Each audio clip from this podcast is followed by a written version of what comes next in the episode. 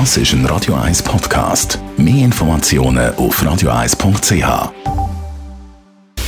Style Anti-Aging, präsentiert von Preta Botte, Ihre Experte für Beauty und Anti-Aging-Medizin in Horge, Talwil und Zürich-Rennweg.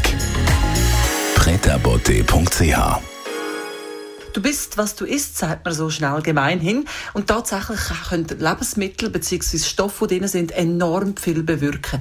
So eine wichtige Substanz möchten wir heute mit unserer Anti-Aging-Expertin besprechen. Schön, dass Sie da sind, Frau Dr. Caroline Zepter. Wir haben es heute vom Tryptophan. Was ist das?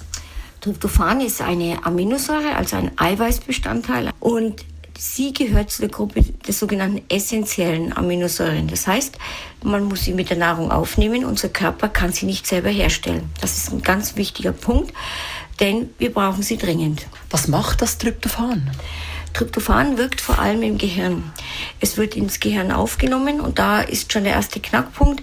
Es kämpft mit fünf anderen verzweigkettigen Aminosäuren um einen einzigen Einlass ins Gehirn. Und äh, damit wir genügend Tryptophan aufnehmen können, gibt es einen kleinen Trick. Etwas Zucker dazu essen, dann wandern die anderen fünf Aminosäuren Richtung Muskel und Tryptophan hat dann freie Bahn ins Gehirn aus dem Tryptophan, das wird abgebaut zu 5-Hydroxytryptophan und da entstehen zwei unserer aller, aller wichtigsten Hormone. Nämlich das eine ist das Serotonin, das kennt jeder, das ist das Glückshormon und das zweite ist ebenso elementar, nämlich das Melatonin, unser Schlafhormon, das dafür sorgt, dass wir abends müde werden, einschlafen und am Morgen wieder wach werden. Also hat eine ganz, ganz elementare Funktion das Tryptophan in unserem Körper. Das stellt der Körper nicht selber her, man muss Tryptophan aufnehmen. Wo finden wir das? Ja, das finden wir eigentlich in Sojaprodukten.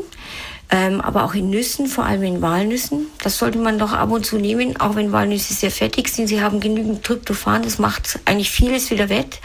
Dann ist es noch in Kakao, Schokolade. Deswegen Schokolade macht glücklich, weil eben das äh, Serotonin da drinnen ist äh, beziehungsweise Tryptophan als Vorstufe, das stimmt also wirklich. Und aber auch in Haferflocken findet man Tryptophan. Das sind also Dinge, die man wirklich regelmäßig essen sollte. Man kann natürlich auch die Vorstufe, also dieses 5-Hydroxytryptophan einnehmen.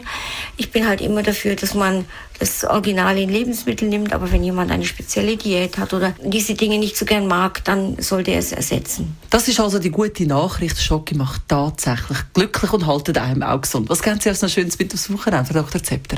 Das ist eigentlich ein altes Rezept zum Einschlafen. Großmutters Rezept, warme Milch mit Honig.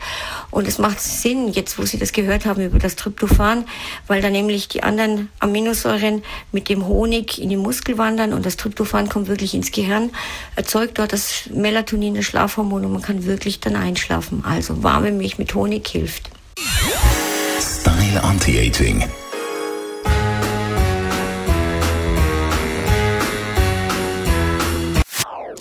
Das ist ein Radio 1 Podcast. Mehr Informationen auf radio1.ch.